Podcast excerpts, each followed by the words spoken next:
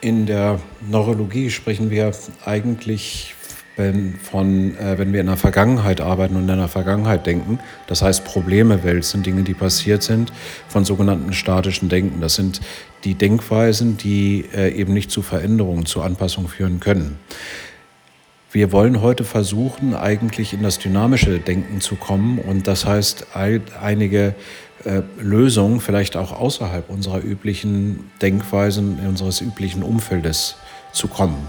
Und man spricht da im alten Sinne von Lagerdenken. Unser Gehirn liebt Gruppen. Männer, Frauen, Schwarz, Weiß, Schalke Dortmund, wenn man aus Nordrhein-Westfalen kommt, äh, oder Autofahrer, Radfahrer. Das sind dann immer Gruppen, die sich ganz schnell voneinander abgrenzen. Und das Gehirn braucht das auch, um sich zu sozialisieren und um sich äh, eigenständig abzugrenzen von eben jeweils dem anderen. Mit der Gefahr, dass das andere dann immer schlecht ist.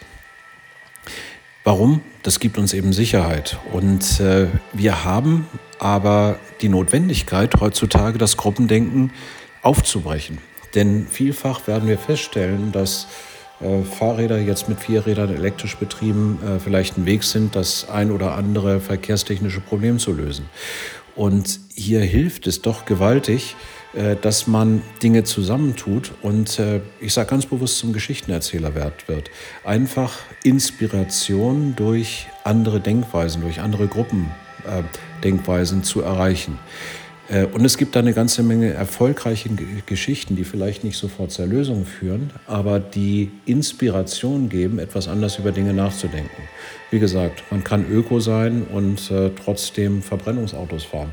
Man kann äh, Vegetarier sein, aber trotzdem äh, nichts gegen Fleischesser grundsätzlich haben oder äh, die erstmal die Akzeptanz, der Respekt äh, vor einer anderen Gruppe und dann möglicherweise das Zusammenbinden von unterschiedlichen Philosophien, wie es jetzt ja inzwischen auch veganes Leder gibt, äh, führen dann am Ende zu neuen Lösungen und diese neuen Lösungen dann vielleicht zum Aufbrechen der einen oder anderen Gruppierung.